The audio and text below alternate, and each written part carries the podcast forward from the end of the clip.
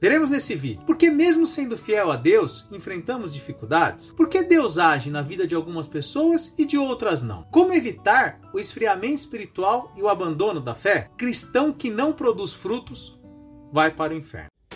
Você já leu a Bíblia hoje? Que tal ler agora? Sim, vamos juntos. poucosminutos.com.br Por que algumas pessoas abandonam a fé? Parte 3 Por que, mesmo sendo fiel a Deus, enfrentamos dificuldades? Um outro item que faz muitas vezes as pessoas abandonarem a fé são os problemas que elas enfrentam durante a vida.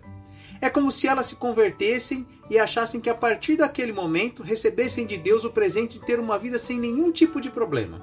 É como se elas dissessem assim: Olha, a partir do momento que eu aceitei a Cristo, agora nunca mais ficarei doente, não terei dor de cabeça, não ficarei desempregado, não brigarei com minha mulher, não brigarei com meus filhos, vai dar tudo certo, vai ser tudo do jeitinho que eu sempre sonhei. Só que não, é, não.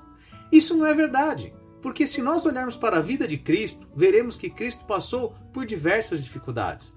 Mas essas dificuldades faziam parte do plano de Deus para a vida dele, para que ele cumprisse o propósito de salvação da humanidade.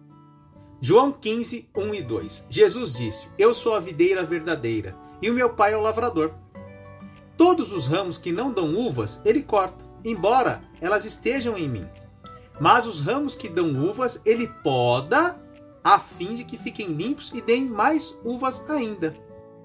Olha que segredo maravilhoso. Mesmo que você esteja produzindo alguns frutos, você será podado. Sim, podado. Passará por dificuldades. Embora você agora seja um cristão, ainda é humano. Às vezes vai doer, porque faz parte da vida. Mas essa poda faz com que nós sejamos limpos e possamos produzir ainda mais frutos do que antes. É preciso entender e aceitar que passaremos por algumas dificuldades, mas precisamos ter a certeza de que essas dificuldades sempre trabalham ao nosso favor. Olha o que fala em João 16, versículo 33. Eu digo isso para que, por estarem unidos comigo, vocês tenham paz. No mundo vocês vão sofrer, mas tenham coragem. Eu venci o mundo. Romanos 8, 28. Pois sabemos que todas as coisas trabalham juntas para o bem daqueles que amam a Deus, daqueles a quem Ele chamou de acordo com o seu plano.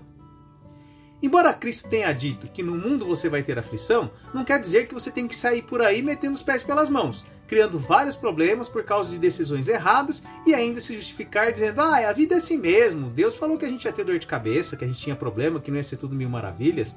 Olha, Jesus avisou que teríamos dificuldades. Uma coisa é você ter dificuldade por um acontecimento da vida. Outra coisa é você viver sempre criando dificuldades para você e sua família. Quando é que eu faço isso? Por que, que eu crio isso? Olha, todas as vezes que eu ajo contra os princípios bíblicos, isso em qualquer área da minha vida, isso gera muitos problemas para mim. Talvez alguém pense: poxa, Cristo foi um fracassado. Ele não constituiu família, ele não teve filhos, não teve esposa, não construiu patrimônio. Será?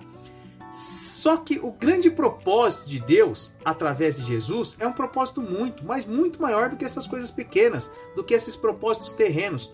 O propósito de Deus é eterno, é a salvação da humanidade através de Jesus, não é algo passageiro. O problema é que muitas pessoas chegam ao cristianismo querendo que Deus seja o servidor delas e com propósitos simplesmente, simplesmente terrenos. Não quer dizer que por ser cristão você não será abençoado na sua vida terrena. É claro que será, mas os seus propósitos e os propósitos de Deus para a sua vida são muito, mas muito, muito maiores do que um carro novo ou uma casa nova. Desculpa, mas a pessoa que se torna cristã pensando simplesmente em bens materiais está seguindo a religião errada. Está seguindo Cristo errado. Jesus Cristo não é simplesmente isso. Ele tem essas bênçãos terrenas para a vida da pessoa? Sim, mas tem muito mais para a eternidade. Enquanto muitos cristãos vivem reclamando de qualquer coisa e querem desistir do evangelho por causa de uma unha encravada ou de um irmão que olhou torto para ele durante o culto, vemos o apóstolo Paulo mesmo com todos os sofrimentos, perseguições, torturas que ele sofreu, escrever em sua carta aos Romanos. Olha que lindo texto que ele escreveu, olha aquilo que ele passou. Vamos ler Romanos 8,18. Eu penso que os sofrimentos durante a nossa vida não pode ser comparado de modo nenhum com a glória que nos será revelada no futuro. Se você foi abençoado de alguma forma por essa mensagem, curta, compartilhe e comente. Não custa nada.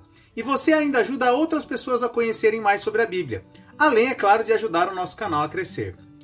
Caso você tenha alguma dúvida sobre algum assunto ou gostaria de sugerir um tema para os nossos vídeos, deixe aqui ó, nos comentários, será um grande prazer ajudá-lo.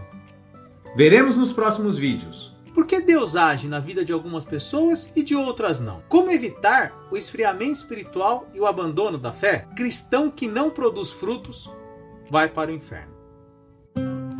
Conhece alguém que tem dificuldades em ler a Bíblia? Compartilhe. Talvez podemos ajudar. poucosminutos.com.br